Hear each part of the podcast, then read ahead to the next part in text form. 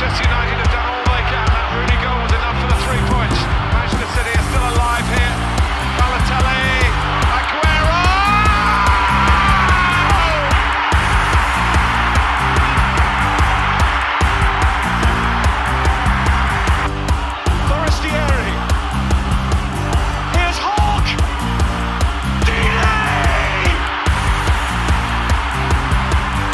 Einen wunderschönen guten Tag und herzlich willkommen zu Radio England. Ich bin Leon Kaminski. Und ich bin Robin Held. Ja, und wir haben wieder mal eine picke-packe volle Episode heute für euch. Ähm, wir haben sowohl Sportliches und ähm, darauf freuen wir uns eigentlich am meisten, aber natürlich haben wir auch noch ein paar ja, Grandiositäten eigentlich aus dem Kabinett vom, vom FC Chelsea euch zu vermelden. Dementsprechend würde ich sagen, starten wir auch eigentlich sofort. Uns bleibt nur noch zu sagen, äh, folgt uns überall, wo ihr uns hört, folgt uns auf Instagram, folgt uns auf Twitter. Und die Überleitung passt eigentlich auch ganz gut da rein, weil ich habe vor dem großen Spiel dieses 29. Spieltags United gegen Tottenham eine Umfrage gestartet auf unserem Instagram-Account Radio England FM. Und da meinten 60 Prozent, dass sie Tottenham vorne sehen würden in diesem Spiel, dass sie eben Tottenham als Favoriten sehen. Gegen United, bei United. Was hast du vorher gedacht? Ich muss ein bisschen mitgehen, bin ich ehrlich, auch wenn du jetzt überrascht klingst. Ich fand äh, Tottenham gefühlt im Moment ein bisschen besser in Form und United einfach sowas von unterirdisch. Also ja, ich war wohl bei den 60 Prozent. Nee, war ich sogar auch, muss ich sagen. Also meine Überraschung war gerade auch ein bisschen gespielt. ähm, ich habe ich hab sogar auch für Tottenham gestimmt, weil ich natürlich auch äh, meinen Beitrag leisten wollte zur Umfrage. Aber wirklich, wie du, wie du äh, gesagt hast, die beiden, die beiden Teams kommen einfach mit verschiedenen äh, ja, Formverläufen in dieses Spiel rein. United kommt mit dieser furchtbaren 1-4-Pleite in dieses Spiel gegen Man City und Tottenham hat 5-0 gegen Everton gewonnen. Also dementsprechend waren da die Vorzeichen eigentlich klar. Aber trotzdem, ähm, vor, diesem Partie, vor dieser Partie gab es eben diesen riesengroßen Aufreger des Starspielers Cristiano Ronaldo. Er war ja im letzten Spiel gegen City verletzt, hat nicht mitgespielt und hat sich dann wohl in der Woche einfach selber freigegeben. Was war denn da los? Ja, er hat das irgendwie nicht abgesprochen. Also das ist jetzt rausgekommen. Ralf Rangnick wusste nichts davon, doch er hat sich selber ein bisschen abgesetzt, ist nach Portugal geflogen und hatte ein paar Tage verbracht. Ob das jetzt Regeneration zum Physio, zu Familie, zu keine Ahnung was äh, ist gewesen ist, weiß man nicht genau. Am Strand gelegen oder was? Ja, wer weiß. Also Ja, geht auch, ne? Ja, auf jeden Fall ähm, war das alles sehr, sehr kurios und er hat sich diese Auszeit genommen, eigenständig. Und dann war die große Frage natürlich, wie reagiert der Trainer, wie reagiert mhm. Ralf Rangnick? Er stand damit ja schon ein bisschen unter Druck, weil dass sich Spieler einfach so frei nehmen und ohne das Wissen des Trainers Urlaub nehmen und wirklich das Land verlassen, also gar nicht, gar nicht erreichbar sind in irgendeiner Form, ist ja sowas von ungewöhnlich. Ralf Rangnick hat sich diesmal sehr versöhnlich gezeigt, hat ihm verziehen mhm. und ihn direkt aufgestellt. Also er stand wieder als einzige Spitze auf dem Platz. Das mhm. schon mal vorneweg. Jetzt müssen wir aber natürlich leider wieder drüber reden. Was ist das denn für eine Geschichte und was sagt das ja. über die Autorität von einem Chefcoach aus, oder? Boah, ganz, ganz schwierig. Also das ist ja echt Kreisliga-Niveau. Wenn einfach einer keinen Bock hat, weil er nicht aufgestellt wurde und dann irgendwie über ein Wochenende nach Malle fliegt und dann einfach wieder zurückkommt und sagt, ja, hier bin ich wieder, äh, ich würde gerne in der Startelf stehen. Also äh, wieder was für eine Geschichte von Ronaldo, die er uns da wieder auf den Präsentierteller hinlegt. Ähm, ganz, ganz schwer für Rangnick. Ich habe mich vorher gefragt, ob er ihn jetzt überhaupt bringen darf in diesem Spiel, weil Rangnick tut sich ja mit der Aufstellung eigentlich keinen Gefallen. Also entweder er performt unglaublich und schießt nachher drei Tore, dann muss er ja quasi ihn das nächste Spiel auch wieder aufstellen, weil er eben unglaublich stark einfach gespielt hat. Oder er verschimmelt da vorne wieder, kriegt keine Bälle und versteckt sich. Er hat ihn trotzdem dann aufgestellt eben. Und er konnte eigentlich gar nicht gewinnen, Ralf Rangnick, in dieser ganzen äh, Thematik. Dementsprechend war am Ende wieder mal der Verlierer da Ralf Rangnick. Und trotzdem natürlich wieder was für eine ähm, Szene von Ronaldo, der dann einfach sagt, ich mache hier mal gerne ein bisschen Urlaub und sich dann äh, verfatzt. Also das gibt's doch gar nicht. Ja, ganz kurios. Er schreibt damit wirklich seine spannende, sagen wir es mal so, Saison bei United weiter. Auch in der sonstigen Aufstellung gab es ja noch ein, zwei Ungereimtheiten. Aber ganz kurz, hättest ja. du ihn aufgestellt als Ralf Rangnick jetzt nach diesem Kurztrip? Also das geht doch eigentlich gar nicht. Ja, aber weißt du, spielen wir es doch mal andersrum durch. Du lässt ihn jetzt wieder auf der Bank, dann machst du das Thema wieder größer und dann ist es ja quasi eine Suspendierung Und wäre das zielführender gewesen? Glaubst du, man wäre dann nach zwei, drei, vier Wochen damit glücklicher gelaufen? Also ich glaube nicht. Ja, aber ich finde, das sagt eben auch wieder was aus darüber, wie die Spieler Ralf Rangnick eigentlich sehen. Also die wissen, wir haben gerade einen Interimstrainer eigentlich, der auch in ein paar Monaten wieder weg ist aus unserem Team. Dann wird er wieder irgendwo auf der Tribüne sitzen und wir werden wahrscheinlich nicht mehr viel mit dem zu tun haben. Also das, dieses ganze Konstrukt, das ist einfach nach wie vor überhaupt nicht schlüssig. Und diese Entscheidung von United, jetzt bis zum Ende der Saison einen Interimstrainer zu installieren, die wird ja einfach immer mehr ad absurdum geführt. Mit genau solchen Szenen von Ronaldo, von anderen Spielern. Ähm, dann gab es ja auch unter der Woche wieder massive Kritik von Größen wie Roy Keane, der ja nach dem letzten Spiel meinte, dass er eigentlich viele Spieler nach diesem Auftritt gegen Man City überhaupt nie mehr im United-Trikot sehen will. Also da gab es wirklich auch von vielen anderen Seiten noch ganz, ganz scharfe Kritik. Und ähm, jetzt Ralf Rangnick wieder mal im Mittelpunkt gewesen. Am Ende muss man sagen, er hat Ronaldo aufgestellt und er hat ja auch dann trotzdem eine gute Leistung bekommen. Genau, absolut. Diese drei Tore, du hast es ja schon gesagt, standen dann am Ende für sich. Aber, um jetzt nochmal auf die Ungereimtheiten, die sonst noch am Start waren, zurückzukommen, wir haben mit Markus Rashford jemanden, der auch für Schlagzeilen gesorgt hat unter der Woche denn angeblich soll er sich jetzt schon nach einem neuen Club um, umsuchen. Er ist in der Rangfolge, zumindest war das so seine Wahrnehmung und auch das, ja, was die Aufstellung der letzten Wochen einfach wiedergespiegelt hat, hinter Elanga gerutscht, der Schwede, der ja so ein bisschen die einzige positive Entdeckung der Saison gewesen ist bei United und dann war ihm die Frage, wie geht er damit um? Rangnick hat sich öffentlich geäußert, hat sich hinter Rashford gestellt, hat gesagt, dass es überhaupt keinen Anhaltspunkt für diese Stellungnahme gibt. Er wäre immer noch ein wichtiger Bestandteil und stände ja sehr zentral in seiner Planung und er würde ihm eben sehr nahelegen zu bleiben. Also allein, dass es dieses Interview geben musste, kann man vielleicht auch mal jetzt mit einem Schmunzeln wegschieben. Dann hatten wir den Ausfall natürlich ganz gravierend von Bruno Fernandes, mhm. wodurch Paul Pogba wieder die Zehnerposition bekleidet.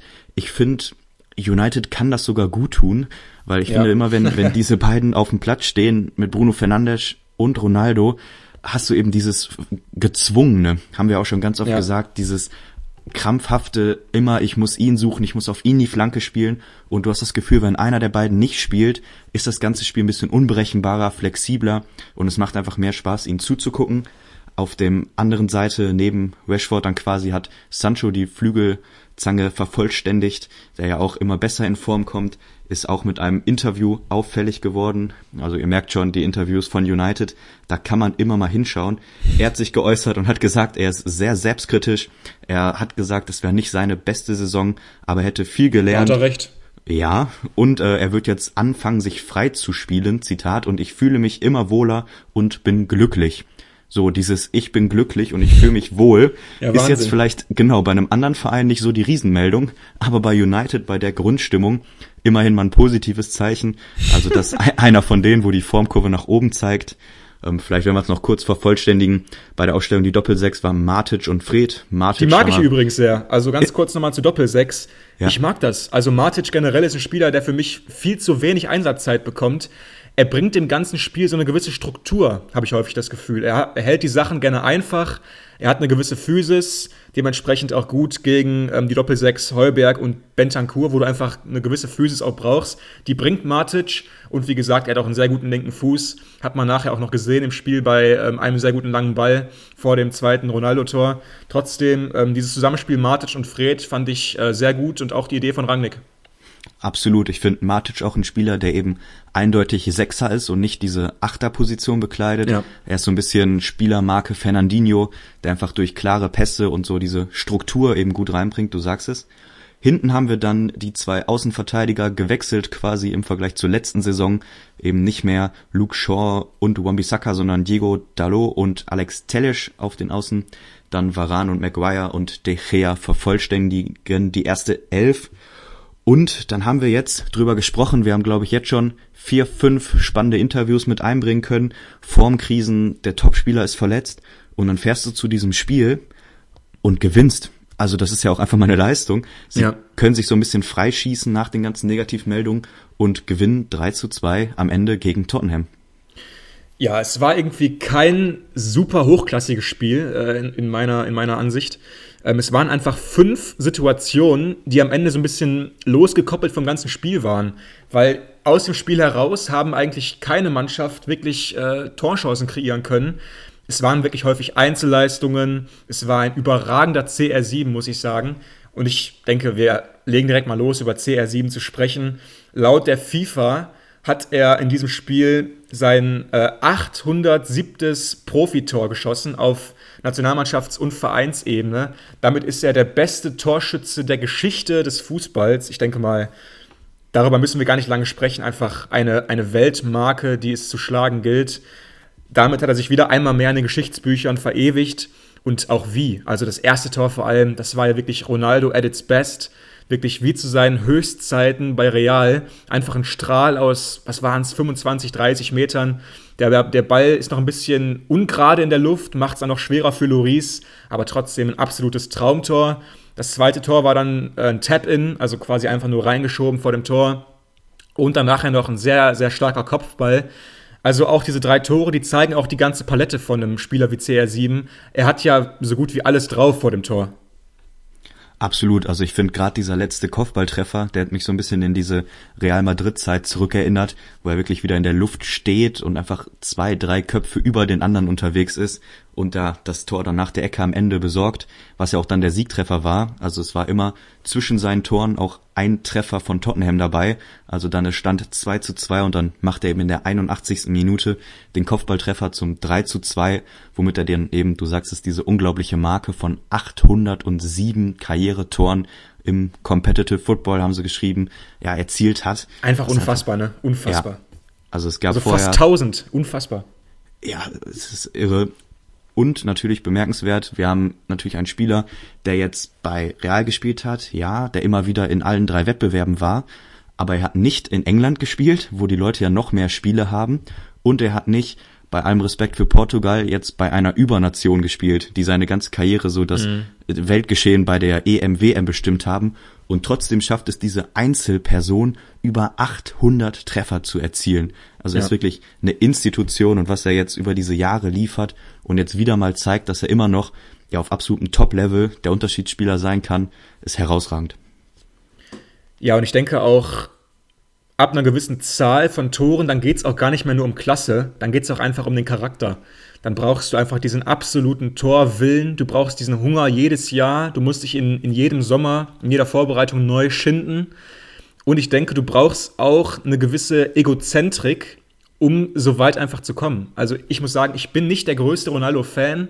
Sein Charakter missfällt mir eigentlich auch auf dem Platz, häufig seine Gestik, seine Körpersprache würde mich aufregen als Mitspieler und ich würde, glaube ich, auch ab und zu mal ein paar Worte in Richtung Ronaldo loslassen, weil manche Körpersprachen von ihm, die, die gehen einfach nicht. Aber trotzdem, eine, eine gewisse Egozentrik, die brauchst du einfach, um so erfolgreich zu sein. Und ich denke mal, am Ende war dann auch sein Charakter ein bisschen sein Erfolgsgeheimnis wahrscheinlich. Ja, und was ist das bitte jetzt wieder für ein Statement? Du machst diesen Urlaub einfach aus eigener Hand. Du hast dieses Ego, dir das rauszunehmen und kommst dann wieder, stehst in der Startelf und machst so ein Spiel.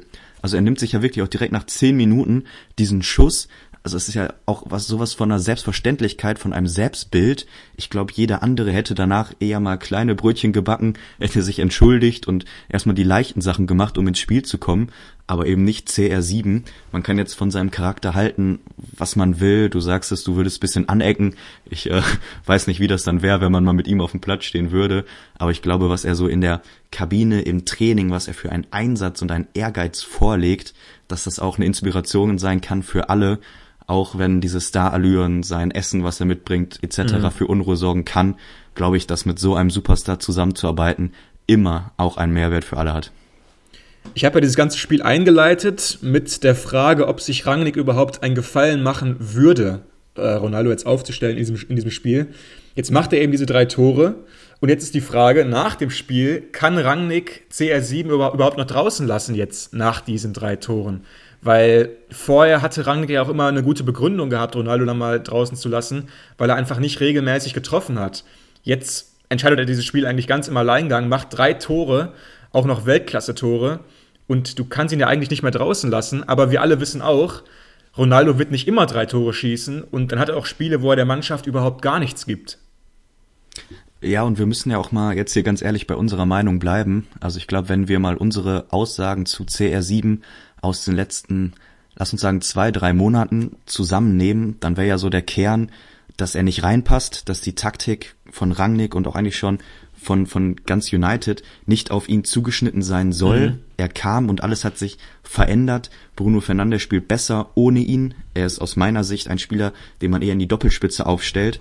Also all unsere Kritik passt ja so gar nicht zu dieser Sonderleistung, die er jetzt abgeliefert hat. Nee. Und deswegen würde ich einfach mal so standhaft sein und zu sagen, dass wir beide bei dieser Einschätzung insgesamt bleiben, auch wenn er natürlich dieser Riesenunterschiedsspieler sein kann glaube ich, dass auf lange Sicht, wenn wir jetzt die nächsten 10, 12 Spiele sehen, er sich weiterhin keinen Gefallen damit tut, ihn aufzustellen. Aber du ja. sagst es, er muss es. Und jetzt wird eben spannend sein, ob Bruno Fernandes zurückkommt. Dann hat man schon das Problem dieser Zehner- und Stürmerwechsel mit Pogba und Bruno. Das war ja was, was gut geklappt hat, was er sich ausgedacht hat und jetzt ja vielleicht auch nur durch die Verletzung wieder aufgebrochen wurde. Und du kannst ja eigentlich nicht dahin zurückgehen, wenn du weiterhin CR7 aufstellst. Also wirklich eine ganz spannende Sache. Und du hast es jetzt angedeutet, du glaubst, der Druck ist zu hoch, ihn auf den Platz zu lassen? Ja, also ich glaube, Rangnick will unbedingt dieses 4-2-3-1 durchziehen. Und wenn jetzt demnächst Bruno wieder reinkommt, dann hast du direkt eine ganze Palette von Problemen. Weil dann musst du ja eigentlich schon wieder Matic rausnehmen, weil eben Matic kein großer Name ist und ähm, er auch schon nicht mehr der Jüngste ist, keine große Zukunft mehr bei, bei dem Verein. Dementsprechend wird dann vermutlich wieder Pogba für Matic eine Position zurückgehen. Dann hast du wieder Bruno, der hinter Ronaldo spielt. Und wie das ausgeht, das kennen wir alle. Das läuft einfach nicht. Und das ist irgendwie so ein Kartenhaus, was meistens damit fällt, wenn alle fit sind. Also ich habe das Gefühl häufig, wenn manche verletzt sind, macht es den Job von Ralf Rangnick viel, viel einfacher. Weil du dann einen ganz einfachen Plan hast Du hast weniger von diesen, ja, äh, von, von, von diesen Zusammenspielen, die gar nicht funktionieren auf dem Platz. Dementsprechend war das für Rangnick, glaube ich, gar nicht mal so schlecht, dass Bruno gefehlt hat, weil er eben so weniger Möglichkeiten hatte. Aber wie gesagt, du kannst jetzt Ronaldo eigentlich nicht draußen lassen nach diesem Auftritt. Ich habe mir jetzt vor dem Spiel die Frage aufgeschrieben, ist Ronaldo überhaupt noch Weltklasse? Ich denke mal, mit diesen drei Toren hat sich das ein bisschen erübrigt, weil er hat gezeigt, er kann auf jeden Fall Weltklasse sein. Und de facto ist er der einzige Stürmer im United-Kader, der Weltklasse sein kann. Dementsprechend musst du ihn aufstellen. Sehe ich auch so und ich befürchte, dass Rangnick das auch einsehen muss und damit seine Taktik, die er eigentlich spielen will, vielleicht ein bisschen hinten anstellen wird. Lass uns jetzt bei dem Spiel auch einmal auf Tottenham gucken, auf jeden die Fall. ja eigentlich äh, top in Form gewesen sind. Wir haben es gesagt mit dem 5 zu 0 zuletzt. Wir haben auch in diesem Spiel ein Harry Kane, der jetzt wieder mal per Elfmeter erfolgreich gewesen ist, seine starke Form damit bestätigt. Ich habe jetzt gelesen, er hat, ich meine, seit vier Jahren in der Liga ja. keinen Elfmeter verschossen. Ich hatte das ehrlich gesagt gar nicht so auf dem Zettel, aber ist natürlich dann die Statistik belegt ist, einer der besten Elfmeterschützen der Welt. Also für die, ja. die es noch nicht wussten, extra Wissen, mit dem ihr glänzen könnt. Harry Kane sowieso mit seiner Performance im Moment auf einem ganz hohen Level. Wir haben auch noch ein kurzes Update. Ich schieb das mal ganz kurz ein angeblich ist ja diese City und Kane Connection, die nie so richtig eingefroren sein soll, jetzt doch wieder ein bisschen auf Abstand gerückt, weil der Transfer von Haaland zu City ja. näher rücken könnte. Wir haben jetzt die Absage, ich meine, sie kam heute, die schon halbwegs offiziell zu nehmen ist, vom Barca Präsidenten, der gesagt hat, dass diese Verpflichtung von Haaland, mit der er immer mal wieder geliebäugelt hat, wohl doch nicht zustande kommen wird und im gleichen Atemzug kam so ein bisschen raus, dass City doch sehr weit ist. Mhm. Einige haben schon von ja, Vorverträgen gesprochen und dass eigentlich alle Details schon annähernd geklärt sein sollen. Habe ich auch gehört, ja. Ich glaube, dass äh, immer erst, wenn es offiziell ist, gerade bei Haaland, wo ja eigentlich wöchentlich solche Meldungen rauskommen. Aber Fakt ja. ist, das Pendel schlägt im Moment ein bisschen zu City und Kane hat wohl da im Moment das Nachsehen. Ja, also nach allem, was ich gehört habe, ist es wohl mittlerweile auch ziemlich konkret geworden zwischen Man City und Haaland. Beide Parteien haben sich wohl auf das Gehaltspaket geeinigt, inklusive eines üppigen Handgelds, auch für äh, Haalands Vater. Äh, freut uns ja auch für ihn. Und ähm, ja, du hast vollkommen recht. Ich denke, Kane wird dann erstmal rausfallen bei City. Und er wird bei Tottenham bleiben, in Klammern müssen. Aber trotzdem fand ich auch wieder ein sehr, sehr guter Auftritt von Harry Kane hier in diesem Spiel. Hat das Tor gemacht ähm, zu seinen Elfmetern. Ich denke mal, er ist einfach auch vom Punkt so erfolgreich, weil er die eigentlich immer nach dem gleichen Muster schießt. schießt. Immer hart, platziert in die Ecke. Und wenn der Keeper dran ist, hat er Schwierigkeiten, weil er extrem hart ist. Und er kann sich nach wie vor auch falsch entscheiden.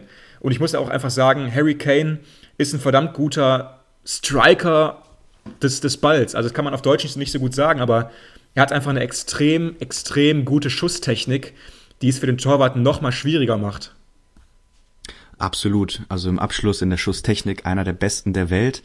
Dann lass uns noch kurz über das andere Tor quatschen. Es war ein Eigentor von Harry Maguire und äh, bei all der Kritik auch von unserer Seite, die ja immer wieder kommt, da konnte er nichts für. Er hatte diese scharfe Flanke, wo sonst ein Spieler von Tottenham oh. eingeschoben hätte, unglücklich verlängert, ist zumindest meine Meinung, du kannst gleich gerne ausholen.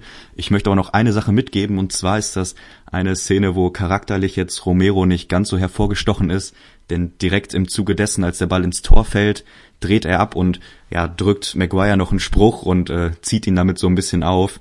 Ja, das äh, vielleicht nochmal also Maguire ist ja eine Geschichte für sich. Er mhm. steht unglaublich in der Kritik, aber wir sollten dabei nicht vergessen, dass er immer noch bei Leicester eine Riesenzeit hatte, für die englische Nationalmannschaft Spiele gemacht hat, die wirklich gut gewesen sind, da auch Führungsspieler war in einem Turnier, in einem wichtigen Turnier bei United bei aller Kritik Stammspieler ist. Also dieses übertriebene, finde ich, sollte man sich immer ein bisschen zurückhalten. Möchte jetzt aber dir auch freien Lauf geben. Einmal gerne zum Eigentor und dann zu der Szene von Romero. Ja, also erstmal muss ich sagen, das Eigentor hat perfekt gepasst zu Harry Maguire. Ähm, er ist einfach ein Unglücksrabe. Das tut mir fast ein bisschen leid häufig, wenn ich ihn äh, sehe beim Spiel. Du hast einfach das Gefühl, er ist nicht der Glücklichste. Er hat selten mal Glück in Aktionen, wo er irgendwie einen Fehler macht, der dann nachher nicht bestraft wird. Er wird eigentlich immer bestraft. Er sieht nun mal auch nicht so grazil aus auf dem Spielfeld, weswegen er auch häufig schon ja, Spott auf sich zieht aber dann macht er es nachher auch häufig einfach nicht gut genug. Und in der Szene auch wieder, ich glaube, er ist sich irgendwie nicht so ganz bewusst seiner Position im Raum. Er macht da für mich keine gute Figur. Am Ende hätte Romero den Ball auch reingemacht, wenn er ihn nicht abgefälscht hätte, aber trotzdem hat es irgendwie dazu gepasst. Und ähm, zu Romero, das finde ich nicht gut. Also natürlich verstehen wir das alle, da sind Emotionen drin, ähm, du freust dich einfach und dann ist Maguire auch ein Spieler, der eben kontrovers diskutiert wird, aber das macht keiner absichtlich und im nächsten Spiel macht er selber vielleicht auch ein Eigentor und dann merkt er, wie sich das anfühlt und das, das gehört sich nicht, das ist kein sportsmännisches Verhalten. Dementsprechend würde ich diese Aktion auf jeden Fall verurteilen von Romero, der mir allerdings trotzdem, das muss ich wiederum auch sagen, gut gefallen hat. Also ich fand Romero hat mir deswegen auch so gut gefallen, weil er so, ja, so, so eklig ist. Das ist noch so ein richtiger Oldschool-Innenverteidiger. Der lässt äh, immer noch einen nach im Zweikampf, der tritt hier auf den Fuß, der rammt den Ellenbogen in die, in die Hüfte. Also er spielt irgendwie dreckig, aber ich mag das. Ich finde dieses eklige, das geht häufig ein bisschen verloren. Und Romero, muss ich sagen, hat mir extrem gut gefallen. Dyer auch. Also Dyer, wo der wieder diese Form hernimmt, keine Ahnung. Die letzten Wochen war der einfach wieder extrem gut unter Antonio Conte. Und Ben Davis für mich auch ein okayes Spiel gemacht. Am Ende fängt sich aber diese Dreierkette in der Innenverteidigung ebenfalls drei Tore, was auch nicht gut ist, das ist nicht gut genug, vor allem für Antonio Conte, weil äh, Contes Mannschaften, die fangen sich ja nie im Leben eigentlich drei Tore. Und ich denke mal, seine Person ist auch noch vielleicht eine ganz spannende in diesem, in diesem Spiel, weil er war ja definitiv jemand, der auch, denke ich mal, ein möglicher Kandidat gewesen wäre für den Trainerposten im Old Trafford. Dann gab es ja diese wahnwitzigen Aussagen nach dem, nach dem letzten Spiel von United gegen Man City von Gary Neville, der dann meinte, dass äh, Conte niemals United-Trainer werden dürfe und dass es auch niemals in Betracht gekommen wäre, dass Conte Trainer von United ähm, ähm, werden könnte. Fand ich absolut Quatsch. Also Conte ist nach wie vor einer der erfolgreichsten Trainer auf dem Weltmarkt. Man sieht seinen Einfluss bei jeder Mannschaft. Er hat auch Tottenham verbessert und dann diese, diese, äh, ja, diese Ablehnung gegen gewisse Trainer ohne richtigen Grund das finde ich einfach Quatsch. Und Gary Neville generell, also er sagt, dass United diese ganzen großen Trainer schon alle mal ausprobiert hat. Mourinho, Van Gaal. Und deswegen will er jetzt irgendwie ableiten, dass United keinen großen Trainer mehr haben dürfte. Das ist kompletter Humbug. Muss ich dir zustimmen, sehe ich auch so. Also jetzt auch von Van Gaal auf Conte zu schließen, ist eine, eine spannende Argumentation. Ja, diese ganzen großen Persönlichkeiten. Ja, genau. Also ist natürlich eine Persönlichkeit. Wir sehen es bei Tottenham, ja, nur mal an die Interviews und Co. erinnert. Aber es ist Fakt, dass er bei Inter und auch jetzt bei Tottenham eben eine klare Handschrift hat. Er hat ein System, was für ihn steht, wo er dran arbeitet, wo er absoluter Experte ist. Er bringt die Neuner, sei es jetzt Lukaku oder Kane, immer wieder gut in Szene, arbeitet Mhm. Guter Punkt, extrem ja. gut mit denen. Also diese Bewegungen, diese Kleinigkeiten, ja, die siehst du einfach und das ist ihm und seinem Trainerteam eben zuzurechnen. Und für mich wäre es ein Riesenfang gewesen für United. Ja. Auch ich äh, sag's dir, glaube ich, auch wöchentlich, Ten Hag da weiter mein Favorit ist. Also da hätte ich, glaube ich, richtig Spaß dran. Aber äh, wer weiß, wie sich das weiterentwickelt. Ich würde sagen, wir machen jetzt mal langsam den Bogen und gehen zum wohl größten Thema der Folge. Damit drücken wir zwar auch ein bisschen auf die Stimmung, aber das muss eben sein. Es geht um die Causa Abramovic und den FC Chelsea und wie es weitergeht. Es gibt da im Moment fast täglich neue Meldungen. Ich ähm, habe auch ein paar Artikel gelesen. Ich glaube, du bist aber fast noch mehr im Thema drin. Deswegen würde ich dir erstmal den die Einleitung und die ersten Sätze anvertrauen. Ja, also wir haben uns überlegt, dass wir einfach nochmal kurz die ganzen Geschehnisse ähm, der letzten Woche Revue passieren lassen, vielleicht nochmal kurz dann auch nachher zur Einordnung kommen, weil ich finde, in so einem Thema sind die Fakten einfach wahnsinnig wichtig. Und wir haben jetzt mal für euch zusammengetragen, soweit wir das konnten. Also alles hat, alles damit angefangen, dass sich der Trikotsponsor 3 ähm, zurückgezogen hat. Das ist ein Mobilfunknetzanbieter und die haben eben Chelsea darum gebeten in der letzten Woche, ähm, dass sie eben das Sponsoring vorerst aussetzen und damit ist 3 auch vom Trikot von Chelsea verschwunden. Natürlich schon ziemlich groß dieser Schritt auch, weil der Trikotsponsor ist ja auch immer ein bisschen das Gesicht der Mannschaft und wenn du eben Bilder siehst von Chelsea aktuell, dann siehst du ja auch immer den Trikotsponsor und dann ist es ja auch irgendwie verständlich als äh, Unternehmen, wenn du sagst, ich will jetzt damit nicht mehr viel zu tun haben mit diesen ganzen Geschehnissen und mit dem Oligarchen und mit dem äh, Präsidenten. Und dann kam eben dieser Rückzug auch gar nicht mal so überraschend. Dann kam das eigentlich Schlimmste für den Chelsea Football Club, nämlich die Sanktion der britischen Regierung. Und es gibt mittlerweile eigentlich fünf große Verbote, die dem FC Chelsea auferlegt wurden. Zum einen der Verkauf von Tageskarten, natürlich auch immer ein ziemlich rentables Geschäft für jeden Verein. Ähm, der Verkauf der, der Tickets, also sie dürfen keine Tageskarten mehr verkaufen.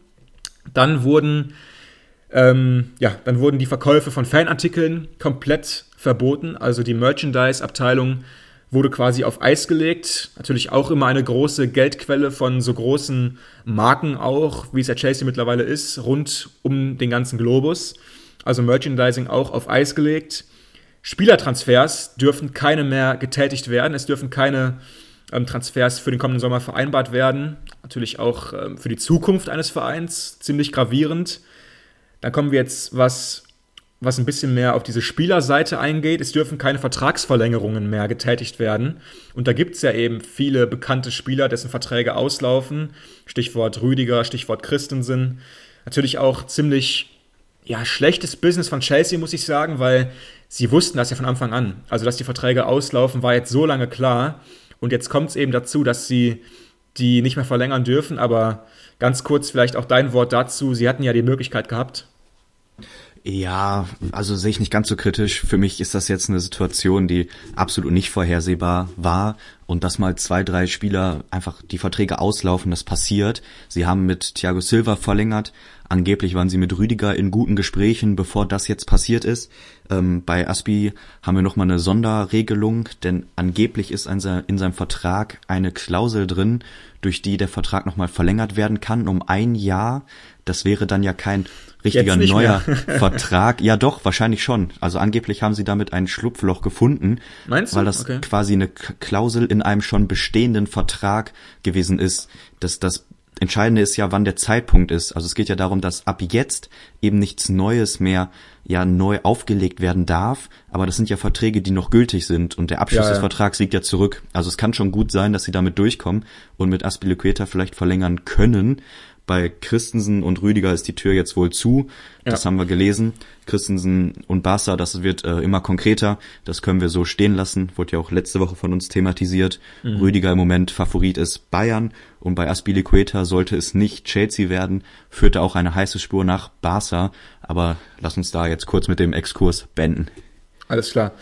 Da gibt es noch das große fünfte Verbot für den FC Chelsea und vor allem für Abramovic, nämlich der Verkauf des Vereins wurde komplett verboten. Und ich denke, dadurch wurde auch der Plan des Roman Abramovic durchkreuzt. Ich denke, er wollte Chelsea für den richtigen Preis so schnell wie möglich abstoßen, weil Chelsea nach wie vor laut Medienberichten ein Drittel seines Vermögens ausmacht. Ich habe gelesen, dass er ungefähr 9 Milliarden ähm, Euro äh, ja, haben soll. Und Chelsea, der Wert von Chelsea wird momentan noch auf circa 3 Milliarden geschätzt. Dementsprechend ist das ein nicht unbeachtlicher Teil seines Vermögens. Und Chelsea, wie gesagt, darf er momentan nicht mehr verkaufen. Da gab es ja durchaus einige Interessenten, aber da wurde jetzt eben ein Riegel vorgeschoben. Dann gab es immer mehr ja, interessante, fast schon bizarre Aussagen von Thomas Tuchel, der dann auf Pressekonferenzen meinte, solange wir noch einen Bus und genügend Trikots haben, werden wir am Wettkampf teilnehmen. Ähm, vielleicht auch vor diesem Hintergrund, wie siehst du Thomas Tuchel in der ganzen Causa? Also ich finde, er schlägt sich wirklich stark. Ich finde seine Interviews, die jetzt in der Zeit entstanden sind, sehr ehrlich, sehr authentisch. Ich finde auch die Message, die er rüberbringt, sehr gut. Er hat von Anfang an zugegeben, dass die Situation schwierig ist, dass sie von Tag zu Tag eigentlich planen müssen, aber eben gleichzeitig dieses Kämpferische, wie jetzt auch, dass egal was passiert, solange die Erlaubnis irgendwie da ist, weiter gespielt wird, weiter gekämpft wird. Und ich finde eigentlich, er macht eine sehr gute Figur. Siehst du es anders? Nee, also ich denke mal, da kann man gar nicht anderer Meinung sein. Eine so schwierige Situation für den Trainer, weil ähm, jetzt gerade sind ja eigentlich auch gar nicht alle Augen auf das Sportliche gerichtet, weil es ja gerade einen Krieg gibt in Europa. Und dann musst du der Trainer sein der Mannschaft, äh, an dessen Spitze ein russischer Oligarch sitzt. Und du selber musst nach wie vor natürlich dich aufs Sportliche konzentrieren. Du darfst deine Gedanken nicht abschweifen lassen, weil du bist nach wie vor von Beruf der Trainer, der dafür verantwortlich ist, Fußballspiele zu gewinnen. Aber die Fragen, die zu dem ganzen anderen Thema kommen, die kannst du auch als Trainer nicht vermeiden und den darfst du auch nicht aus dem Weg gehen. Und er beantwortet die offen und ehrlich, er weicht nicht aus. Dementsprechend macht Tuchel das für mich sehr gut und ich denke mal, er steigt gerade nochmal in unserem Ansehen. Wenn das vielleicht noch gar nicht mehr möglich war, dann schafft er es trotzdem.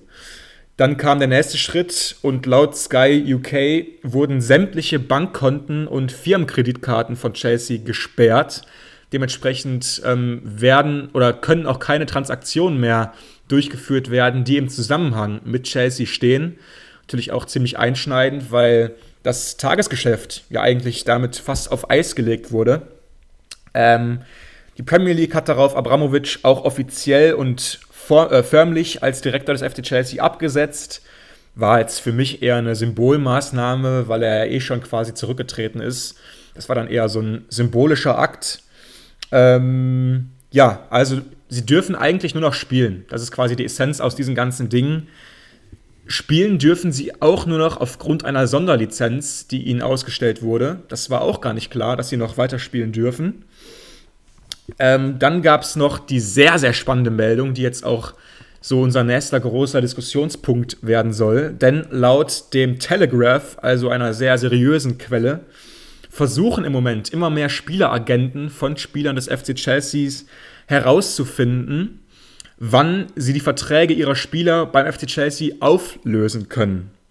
Und dann geht es wirklich ans Eingemachte, weil wenn Verträge aufgelöst werden, dann ist ja auch der Spielbetrieb fast gar nicht mehr möglich. Und die Antwort, die sie dann ähm, wohl von den Juristen erhalten haben, sieht so aus, man kann Verträge nicht auflösen ohne einen triftigen Grund dafür. Und so ein triftiger Grund wäre zum Beispiel dann gegeben, wenn Gehaltszahlungen für zwei Monate ausbleiben würden. Und dann stellt sich wiederum die Frage, wie steht es denn um die Liquidität des FC Chelseas?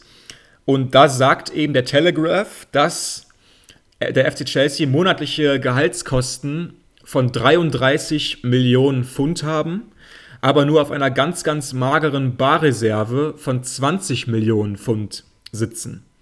Natürlich kann man nicht sagen, ob Abramovic nochmal ähm, unerkannt Geld in den Verein gepumpt hat. Aber trotzdem, dieser, dieser Mangel an Barreserven, der ist ja unverkennlich. Und wenn diese Berichte stimmen, dann steuern wir fast auf das Szenario zu, wonach die Spieler nicht mehr bezahlt werden können. Und wie gesagt, wenn das in zwei Monaten ausbleibt, dann könnten Spieler ihre Verträge auflösen. Das wäre ja Wahnsinn. Genau, das ist jetzt so ein bisschen die düstere Zukunft, die kommen könnte. Nochmal ganz kurz, um die ganzen Verbote einzuordnen. Also wer sich gewundert hat und das Spiel gesehen hat, ja, bei dem jetzigen Auftritt stand noch die große 3 auf dem Trikot. Also der Trikotsponsor ist noch nicht verschwunden, aber mhm. die Trennung ist eben offiziell und es ist jetzt nur noch eine rechtliche Frage, wann dieser Sponsor auch verschwinden wird, sichtbar. Zweiter Punkt, es waren Fans im Stadion und das trotz des Ticketverbots bedeutet, dass eben damit nur die Tageskarten gemeint sind. Also genau. die ähm, spontan verkauften Karten dürfen eben nicht mehr verteilt werden, aber die Dauerkarten, auch hier sind wir wieder beim Kaufzeitpunkt, ne, weil das eben in der Vergangenheit liegt, die sind weiter gültig und diese Fans dürfen auch das Stadion noch betreten. Also nicht wundern, wenn da weiterhin Fans kommen. Und wir haben eben diese Sonderregel, dass im Moment die Spiele noch bestritten werden dürfen. Das liegt eben, du sagst es, an dieser Sonderregelung. Und dazu hat sich jetzt auch Peter Tschech nochmal geäußert. Ist ein relativ frisches Interview gewesen. Er hat gesagt, wir müssen uns eingestehen, dass wir von Tag zu Tag schauen müssen. Es liegt nicht mehr in unseren Händen. Die Gespräche laufen aktuell darüber, ob wir die Saison überhaupt zu Ende spielen können. Und das ist der wichtige Punkt, finde ich, der Aussage. Dieser letzte Teil, der, der hat mich so überrascht. Also anscheinend laufen ja gerade wirklich Gespräche darüber, ob Chelsea überhaupt noch am Spielbetrieb der Premier League teilnimmt. Genau, die Frage ist eben, wird diese Sonderregel weiter bestehen bleiben? Wird sie ausgedehnt? Wird sie eingestellt? Weil wenn wir jetzt mal das weiterspinnen und es weiterhin so ist, dass diese Verbote bestehen bleiben, dass das vor allem das Verkaufsverbot bestehen bleibt, Spielerverträge eben eventuell aufgelöst werden, dann ist es ja auch eine, eigentlich nur noch eine Verschiebung, wann es den Bach runtergeht. Und das vielleicht dann jetzt schon vorher zu kappen von Seiten der Liga, scheint tatsächlich auch ein, ein wahrscheinlicher oder zumindest mal möglicher Ausgang der ganzen Lage zu sein. Vielleicht als Kontrast dazu, so das schönste Ending, was es noch geben könnte, wäre, und da haben sich auch die Liga und die britische Regierung noch so ein bisschen Hintertürchen offen gelassen, dass ein Verkauf des Vereins möglich sei, wenn die Regierung zustimmt. So mhm. ja, ja, ja. denkbar wäre hier zum Beispiel ein Verkauf, wie Abramovic es auch angekündigt hat, und dann den Gewinn, das war das ehemalige Angebot von Abramovic, eben an die Ukraine zu spenden, wenn man vielleicht aus Gewinn die gesamte Summe macht und eben diesen ganzen Verkauf als Non-Profit-Aktion für Abramovic laufen lässt und damit ja die Leute in der Ukraine unterstützt und einen neuen Besitzer findet, dann wäre das vielleicht eine gute Lösung für alle. Das wäre der Best Case Worst Case ist, die Liga zieht in den nächsten Tagen den Stöpsel und wir sehen Chelsea erstmal nicht mehr spielen. Ja, das wäre echt Wahnsinn. Also unvorstellbar. Ich muss sagen, dass es so weit kommt, hätte ich vor einer Woche persönlich nicht gedacht. Nee. Ich denke trotzdem irgendwie, dass sie das schaffen. Also ich glaube, sie werden da Kompromisse finden oder dergleichen, wonach Chelsea dann zeitnah den Besitzer wechseln dürfte. Und lass uns doch schon mal kurz vielleicht darauf ein bisschen schauen, wenn das wirklich passieren sollte. Was würde das bedeuten für diesen Verein, wenn dann nicht mehr Abramovic, sondern irgendein anderer Besitzer an der Stelle von Abramovic eben die Geschäfte führt? Die Zeit unter Abramovic, die war natürlich unfassbar erfolgreich. Die Frage ist ja, kann das unter einem anderen Besitzer überhaupt nochmal repliziert werden? Und da wäre fast meine spontane Antwort irgendwie nein, weil Du musst jemanden finden, der sich genauso um Chelsea kümmert wie Abramovic. Was man jetzt zu ihm sagt, wie man zu ihm steht, ist eine andere Sache. Aber Chelsea lag ihm nun mal immer am Herzen. Er hat immer sich um Chelsea gekümmert, hat immer Geld gegeben, wenn es vonnöten war. Und ich denke mal, Chelsea-Fans müssten sich vielleicht einfach in der Zukunft daran gewöhnen, ihre Standards etwas runterzuschrauben, weil ich denke mal, aufwärts wird es nicht mehr gehen. Also ich sehe es ein bisschen anders. Ich würde die aufgeworfene Frage mit Ja beantworten. Ich glaube schon, dass das so weitergehen kann, diese Erfolgsreise. Einfach dadurch, dass der Nachfolger eben keine Einzelperson sein wird, sondern wahrscheinlich ein Team aus Investoren.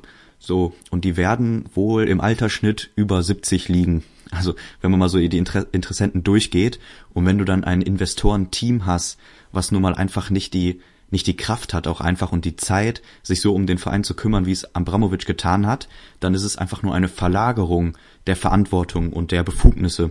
Und wenn du dann einen neuen Mann oder ein neues Team installierst, vielleicht rund um Peter Cech, der Chelsea-Legende, dann glaube ich schon, dass einfach die Aufgaben, die vorher ein Abramovic übernommen hat, einfach verteilt werden können auf Leute, die eventuell sogar noch mehr im Fußballgeschäft drin sind, mehr Erfahrung haben, vielleicht noch bessere Entscheidungen treffen. Und du Aber hast da geht es ja um Geld ganz viel. Ja, aber das kommt ja dann von den Investoren. Ich glaube, man Das ist ja kann eben die sich so- Frage, ob das, ob das so regelmäßig kommt. Also Abramovic hat jetzt über 20 Jahre so viel Geld da reingepumpt. Er hat ja auch nie irgendwie aufgemuckt. Er hat ja nie gesagt, nee Leute, das mache ich jetzt nicht. Mhm. Unseres Wissens hat er immer Geld reingepumpt, wenn es vonnöten war. Und diese Bereitschaft, die ist einfach einmalig. Gut, ich kann mir vorstellen, dass das einfach auch mittlerweile ein ongoing Business ist. Also um da hinzukommen, brauchst du eben diese Zahlung auch immer wieder. Aber jetzt diese Äh, Verbot der, der Verkäufe der Tickets, die Fanartikel, das sind ja deswegen so heftige Schritte, weil wir da über Millionen reden. Ja, regelmäßig. Das sind ja Einnahmen, die sind sowas von horrend. Du hast eine Marke geschaffen. Und ich glaube, dass dieser Geldfluss eben jetzt schon eigenständiger läuft als noch in der Aufbauphase. Und ich glaube schon, dass man da auf ein echt solides Gebilde zurückgreifen kann.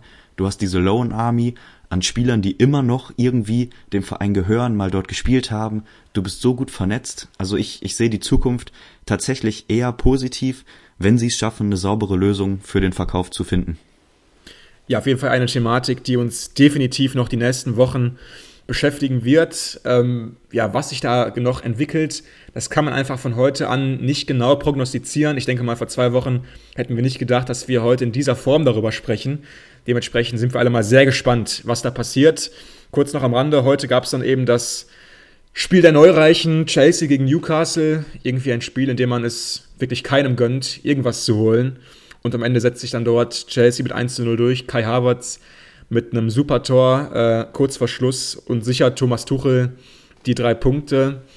Vielleicht ist Tuchel in der ganzen Sache noch derjenige, dem, dem ich es irgendwie am meisten gönne, ähm, als Sieger vom Platz zu gehen. Und ähm, ja, also sportlich zumindest läuft alles noch in den geraden Bahnen. Genau, vielleicht einmal noch kurz zum Tor von Kai Havertz. Also das ist wirklich technisch, auch wenn das jetzt gar nicht so im Vordergrund stand, durch die Thematik ein herausragendes Tor gewesen.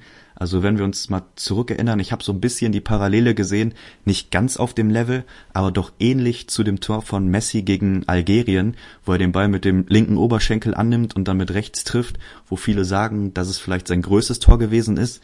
Es geht eben um diese Abläufe, um diese Annahme aus der Luft und dann den schnellen Abschluss, das koordiniert zu kriegen, ist einfach unglaublich schwierig und Havertz hat es da wirklich in bester Manier gemacht und sorgt dafür, so skurril das klingt, dass im Moment das ärmste Team der Liga gegen das reichste Team der Liga gewinnt.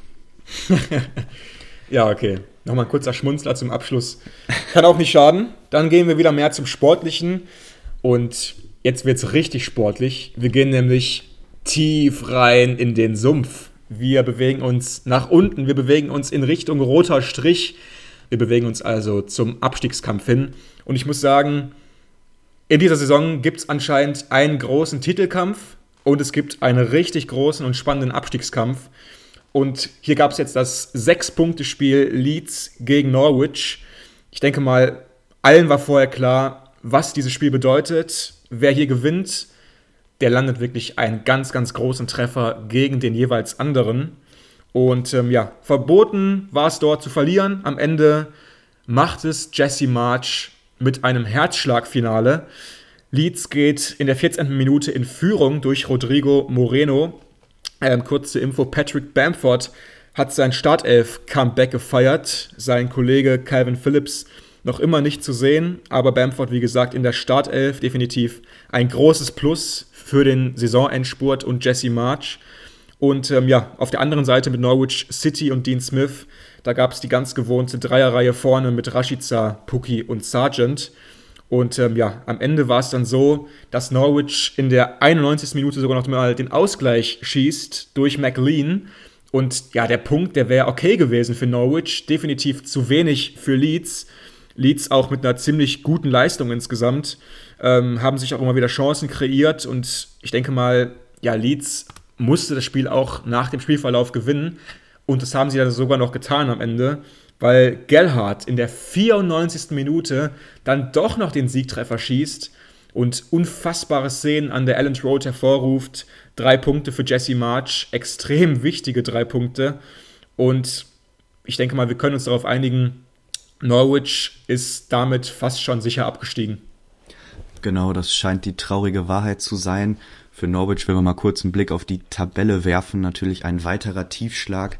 Sie stehen jetzt mit 29 Spielen und daraus 17 Punkten.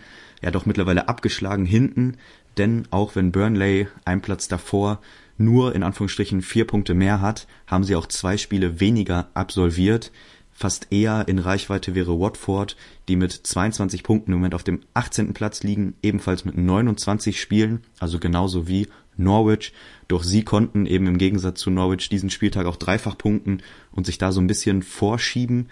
Vielleicht für die, die es nicht so ganz im Kopf haben, ebenfalls noch im Abstiegsrennen sind Everton mit 22 Punkten, Leeds jetzt mit dem Sieg nur noch eingeschränkt mit 26 Punkten und dann ja, klafft fast schon eine große Lücke, denn dann sprechen wir schon über Brentford, die jetzt auch ja. nach zwei Siegen in Folge mit 30 Punkten schon gesichert scheinen. Ja. Vielleicht nochmal ein kurzes Eigenlob hier an der Stelle. Gellhardt ja ein Spieler von uns beiden gewesen, ein Player to watch, der sich hier immer weiter in den Fokus spielt. Also ein, zwei Mal haben wir auch einen Glückstreffer dabei. Wie ist jetzt deine Prognose? Also du sagst Norwich abgestiegen und ja. Leeds gesichert? Fragezeichen. Nee, also der erste Teil, ähm, da stimme ich dir zu. Norwich ist für mich leider abgestiegen. Finde ich wirklich extrem schade, weil der Verein extrem sympathisch auf mich wirkt, ähm, eine extrem gute Besitzerin hat, Dean Smith. Das wissen unsere treuen Hörer. Dean Smith für mich, ähm, ja, fast mein Lieblingstrainer, zumindest vom Charakter. Einfach ein unfassbar guter Mann und extrem viel Respekt für Dean Smith. Er hat die Aufgabe angenommen, bei Norwich, hat gesagt, okay, ich versuche es nochmal, ich habe vielleicht einen Plan, das hier nochmal rumzudrehen. Ich denke mal, Dean Smith hat auch durchaus Verbesserungen herbeigeführt bei Norwich. Er hat einen Stil etabliert, der zumindest mal mittlerweile, äh, mittlerweile erkennbar ist. Bei Daniel Farke war es ja vorher häufig ein bisschen Stückwerk. Dean Smith hat zumindest eine Idee reingebracht. Sie haben sich verbessert. Sie sind mittlerweile wettbewerbsfähig in vielen Spielen, können dagegenhalten. Nur dieses Spiel ist dann auch so ein bisschen symptomatisch fast für Norwich. Sie sind einfach zu soft. Also du kommst nochmal zurück in einem schwierigen Spiel, in einem extrem schwierigen Stadion wie der Elland Road. Du schaffst nochmal den Ausgleich in der 91. Und dann darfst du das Spiel nie im Leben mehr verlieren. Also dann gilt es wirklich alles reinzuschmeißen, diesen Punkt mitzunehmen, mit einem positiven Gefühl hier wieder abzureisen und dann sich nachher nochmal dieses Tor zu fangen. Ich finde, das ist so ein bisschen das Symbol für Norwich. Am Ende reicht es einfach nicht ganz. Sie waren nie wirklich krass abgeschlagen in Spielen, aber es ist einfach zu wenig. Offensiv fehlt die Qualität. Ein Pucki alleine reicht nicht. Die Transfers von Rashica und Sargent haben sich nicht so ausgewirkt, wie es erhofft wurde. Am Ende einfach zu wenig Qualität. Ein guter Trainer, toller Mann, aber auch da fehlt vielleicht ein bisschen die Qualität. Und ich denke mal, sie werden auf jeden Fall nochmal einen neuen Angriff starten, wieder in der Championship im nächsten Jahr. Aber dieses Image vom Fahrstuhlverein immer rauf und runter, das kriegen sie nicht so richtig abgeschüttelt. Zu Leeds sei gesagt, dass sie sich jetzt wirklich mit vier Punkten über dem Strich da ein okayes Polster verschafft haben. Aber trotzdem Norwich, äh, trotzdem Watford, die scheinen ja auch noch nicht aufzugeben. Ne? Also Watford wieder heute auch gewonnen auswärts bei Southampton. Deswegen ist es eben so spannend und Leeds für mich ist noch nicht sicher. Ja, bin ich bei dir, aber natürlich trotzdem Gewinner dieses Spiels und auch Gewinner dieses Spieltags und dabei natürlich auch Jesse March mit seinem ersten Pflichtspielerfolg bei Leeds United im Fokus. Der Mann, der ja alle drei RB-Vereine durchlaufen hat, New York, Salzburg und Leipzig. Obwohl es gibt sogar noch mehr. Auf jeden Fall die drei hat er durchlaufen.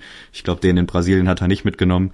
Mhm. Ähm, für mich ein bisschen der Gewinner ich habe ja auch gesagt, für mich ist das eine, eine langfristige Lösung. Also Jesse March eben kein Feuerwehrmann, sondern jemand mit klarer Philosophie, der zum Verein passen muss. Haben wir in Leipzig erlebt, das muss funktionieren. Und er hat jetzt einfach die Aufgabe, dort diesen attraktiven Fußball von Bielsa weiterzuführen. Für mich war das auch eine Verpflichtung mit der ganz klaren Absicht, auch diesen Weg, wenn es so sein muss, in der zweiten Liga weiterzugehen. Im Moment scheint es ein bisschen Richtung Erste zu gehen. Ganz wichtig natürlich, dass vielleicht Leute wie Bamford und Calvin Phillips nochmal in Form kommen oder bei Phillips überhaupt auf dem Spielfeld stehen können. Ähm, das ist für mich ein bisschen der Schlüssel, ob sie es hier leicht haben oder nicht. Aber Fakt ist, sie sind im Moment ein bisschen in der Pole Position, da ganz unten. Ja. Vielleicht noch Calvin Phillips, wir haben den Namen gerade reingeworfen, steht ja angeblich jetzt wieder mehr im Fokus von Villa, habe ich gelesen. Also mhm. vielleicht äh, Freude für dich, da war ja auch Besuma immer wieder im Gespräch. Aber im Moment da das Pendel Lieber Phillips. eher zu Phillips. Ja, vielleicht. Also im Moment sieht so aus, als kriegst du deinen Wunschspieler. Ja, also nur wenn sie absteigen. Ne? Also ich habe gehört, wenn äh, Leeds absteigen sollte, dann würde Villa auf jeden Fall all in gehen für Phillips, um den da irgendwie loszueisen. Ich denke mal, Phillips würde auf jeden Fall gehen, weil zweite Liga wird der nicht mehr spielen wollen. Und ja, gut, unter Gerrard nochmal zu spielen als Sechser gibt schlechtere Sachen. Ähm, wir waren ja damals schon mal dran in der zweiten Liga noch, als Villa aufgestiegen ist und Leeds in der Liga äh, bleiben musste. Aber damals hat sich Phillips ja nochmal für Leeds entschieden. Nochmal einen Anlauf wollte er ihnen geben und dann sind sie auch aufgestiegen. Und ich denke mal, Leeds bei Villa, äh, Phillips bei Villa wäre natürlich eine unfassbare Verstärkung für die Zentrale. Würde ich deutlich lieber nehmen als Bisuma, der ja für mich, immer wenn ich ihn sehe, irgendwie keinen guten Eindruck hinterlässt. Also, das ist vielleicht auch mal so ein bisschen Pech für ihn, aber trotzdem bin ich von Bisuma nie so ganz überzeugt. Und ich denke mal, äh, diese Überleitung war wieder mal perfekt von uns, weil wir gehen noch mal kurz auf ähm, Liverpool ein, die eben gegen Bissouma und Brighton gespielt haben. Da gab es einen ganz, ganz soliden 2-0 Auswärtserfolg eben von Jürgen Klopp bei Graham Potter. Und zum Beispiel, wenn man sich jetzt Brighton anschaut, da sieht man eben, wie schnell alles im Fußball gehen kann. In der Hinrunde war Brighton noch so ein bisschen die große Überraschung, standen um Europa. Und Graham Potter wurde auch mit jedem großen Job in Verbindung gebracht. Und mittlerweile sind die auf Platz 13, haben die letzten fünf Spiele allesamt verloren, ähm, sind, da mal, sind damit in der Formtabelle das schlechteste Team gemeinsam mit äh, Norwich, die auch die letzten fünf Spiele verloren haben. Aber was für ein Abfall auch von, von Brighton ja, sie schaffen es einfach nicht mehr im Moment, diese Top-Leistung aus der Hinrunde wieder auf den Platz zu bringen. Aber jetzt auch mal zu deren Verteidigung gegen Liverpool auch einfach unglaublich eklig. Sie sind im Moment stark in Form. Wir haben beide schon mal, ich glaube, es war aber nicht hier quasi live, sondern nur unter uns über Luis Diaz gequatscht. Und ich kann auf jeden Fall für mich schon mal sagen, dass ich am Anfang ein bisschen skeptischer war, als so die Grundwahrnehmung. Er wurde ja sofort gefeiert. Klopp hat ihn über den Klee gelobt. Ich habe das ein bisschen kritischer gesehen. Ich fand nicht, dass er dieses absolute Top-Level schon hatte, direkt am Anfang. Aber nach dem Spiel gegen Brighton jetzt fällt meine Position doch immer schwieriger. Ja, es wird immer schwieriger, das zu halten, denn was er an Laufwegen, was er an Dynamik reingebracht hat, er hat fast immer die richtigen Entscheidungen getroffen. Mit Manet und Salah super funktioniert. Also diese Pässe, die sie sich gegenseitig zuspielen, das wirkte wirklich, als würde er schon ewig in dieser Mannschaft spielen. Und das ist natürlich auch das, was Klopp meinte, dass einfach diese Anpassungsschwierigkeiten bei ihm überhaupt nicht da sind. Er hat ja. am Anfang noch einen Top-Treffer erzielt, wo er auch mit seinem Körper all in geht, wird da doch Boah. ziemlich brutal vom Torwart gefoult.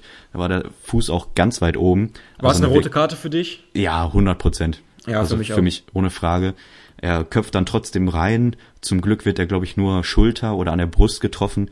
Deswegen kann er weiterspielen und eben dieses Topspiel dann auch abliefern.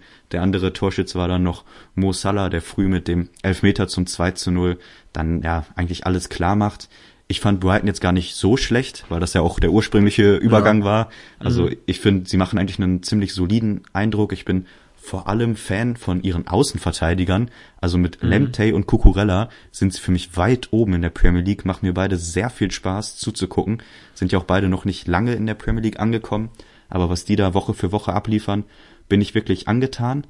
Glaubst du denn, dass Brighton sich Gedanken machen muss? Also siehst du da einen Umbruch dann zur nächsten Saison vielleicht anstehend? Weil diese Form kann ja nicht so weitergehen.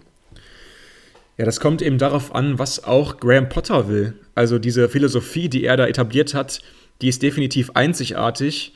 Und ich glaube auch, dass es schwierig werden würde für einen neuen Trainer, da einfach so reinzukommen und mir nichts, dir nichts, den gleichen Fußball zu spielen. Also ganz kurz zum Beispiel hier, also gegen Liverpool, da haben sie mehr Ballbesitz.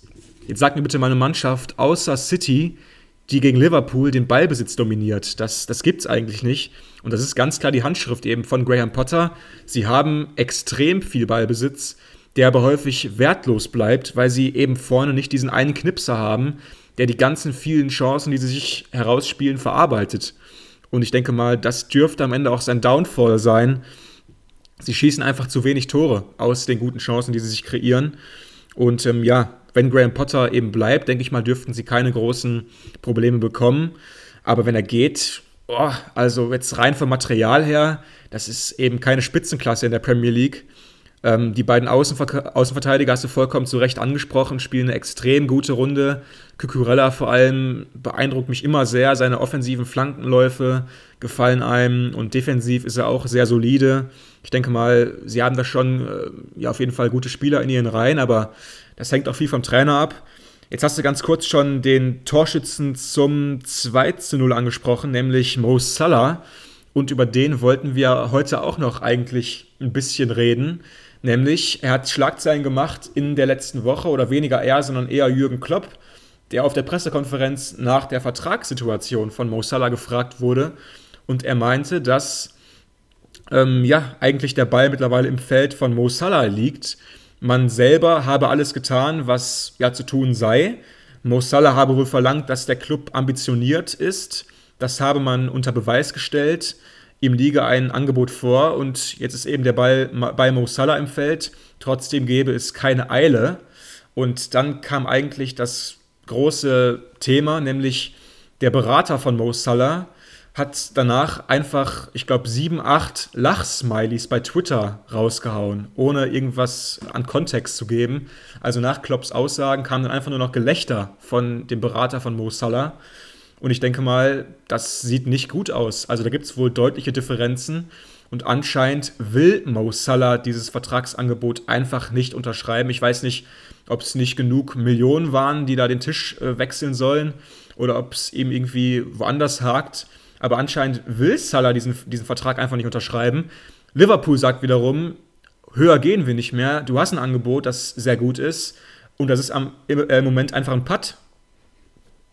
Ja, und es ist nun mal Fakt, der Vertrag liegt vor, unterschriftsreif. Salah hat auch die Absicht zu bleiben, also das hat er auch mehrmals kommuniziert, er fühlt sich wohl, aber eben zu den aktuellen äh, Umständen, zu den Details, die da jetzt genannt wurden, ist er nicht bereit zu unterschreiben. Und das sind ja schon große Neuigkeiten. Also du hast ja eigentlich alle Parteien, die willig sind, das Ganze zu verlängern. Es gibt jetzt auch keinen Verein, der offensiv um ihn geworben hat. Also eigentlich ist es zumindest in der so öffentlichen Wahrnehmung immer ein Selbstläufer gewesen, dass diese Verlängerung irgendwann kommt.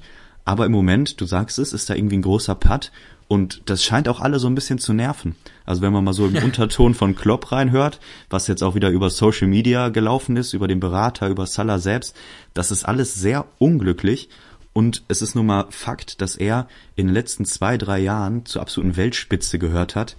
Er war die Lebensversicherung, er war immer der, der vorne noch am meisten Tore gemacht hat. Im letzten Drittel ist er einfach unglaublich. Und die Frage ist, können sie sich überhaupt leisten, ihn gehen zu lassen? Mhm. Kann diese Trennung kommen? Ich kann es mir ehrlich gesagt noch nicht vorstellen.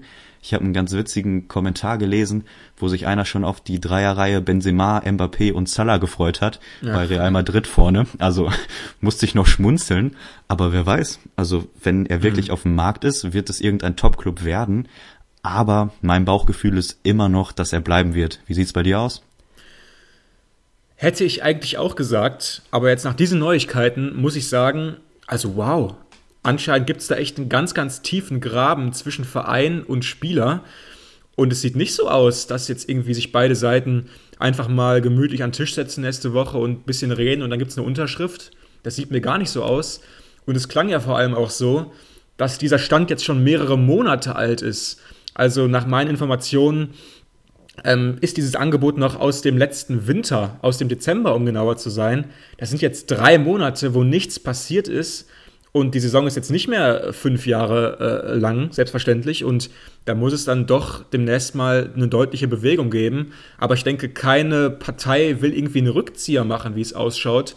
Und ich habe letztens dann auch schon ähm, die Meinung gelesen, es wäre der größte Fehler in der Vereinsgeschichte, Mo Salah ablösefrei zu verlieren. Ich denke mal, da kann man fast gar nicht widersprechen. Ich denke mal, wenn er bei Liverpool irgendwann aufhören sollte, wird er definitiv zu den größten Spielern der Vereinsgeschichte zählen. Er hat jetzt nach diesem Spieltag ähm, in den letzten fünf ähm, Spielzeiten viermal 20 Ligatore oder mehr erzielt. Das sind ja galaktische Zahlen. Er war ein großer Bestandteil, wenn nicht sogar der größte Bestandteil ähm, von Liverpools Meistersaison, vom Champions League-Triumph. Und wenn sie diesen Jungen da verlieren sollten, das wäre definitiv eine krasse Zensur, äh, Zäsur in diesem Verein. Und ich denke mal, Klopp wird alles dafür tun, ihn irgendwie zu überzeugen. Aber diese Komponente Klopp, die scheint hier anscheinend auch gar nicht mehr zu ziehen, ne? Nee, also das ist wirklich eine ganz große Entscheidung, die da ansteht, von auch wirklich unglaublicher Tragweite für den Club und auch deren sportlichen Ambitionen, weil so ein Spieler gehen zu lassen, du sagst, das wäre historisch, also das ist ja ein, ein Fit, ein Mann, der für diesen Verein steht wie kaum ein anderer. Und ob das jetzt so glücklich weitergeht, wir werden sehen. Wir halten euch auf jeden Fall auf dem Laufenden. Ähm, Fakt ist erstmal, sie konnten 2 zu 0 gewinnen ja. Und da City erst am Montag spielt, haben wir jetzt endlich mal eine Situation, wo beide gleich viele Spiele absolviert haben. Und wir haben jetzt eben die Situation, dass Liverpool nur drei Punkte hinter City liegt. Also diese drei Punkte Abstand mit dem ausstehenden Duell sehr pikant. Wir haben klar jetzt Montag das Spiel, wo City wieder erstmal wegziehen kann, doch das Ganze immer vor dem Hintergrund, dass eben beide nicht gleich viel Spiele absolviert haben. Dann lass uns jetzt kurz einmal die Ergebnisse durchgehen. Wir haben, wie angesprochen, den souveränen 2 zu 0 Sieg von Liverpool über Brighton. Wir haben den Sieg von Brentford über Burnley. Ganz wichtig im Abstiegskampf gewesen. Tony trifft da wieder und sogar doppelt. Auch Eriksen wieder involviert gewesen. Also die beiden scheinen sich wirklich top zu verstehen. Dann das sportlich vielleicht spannendste Spiel, United gegen Tottenham. Wir haben drüber gesprochen. 3 zu 2 und Ronaldo bricht den sagenumwobenen Torrekord. Chelsea schlägt 807 Newcastle. Tore. wirklich, kann man gar nicht oft genug sagen. Chelsea schlägt Newcastle mit 1 zu 0. Everton, die ebenfalls Richtung Abstieg taumeln, verlieren ja. zu Hause gegen die Wolves mit 1 zu 0. Leeds schlägt zu Hause Norwich mit 2 zu 1. Southampton unterliegt Watford mit 1 zu 2. Auch da wieder im Abstiegsplatz zwei Treffer durch Kutscho. Ich hoffe, ich spreche das richtig mhm. aus. Ja. Für, für Watford. Dann haben wir noch eine Partie gehabt. Ich weiß nicht, ob du wirklich drüber sprechen möchtest, äh. denn es ist dein Verein. Sie verlieren mit 2 zu 1 gegen West Ham. Natürlich ist die Regel von Aston Villa, die hier unterlegen gewesen sind. Mhm. Vielleicht auf jeden Fall eine Sache, die man recht unverfänglich sagen kann ist, dass es eine große Sache für Jamolenko gewesen ist.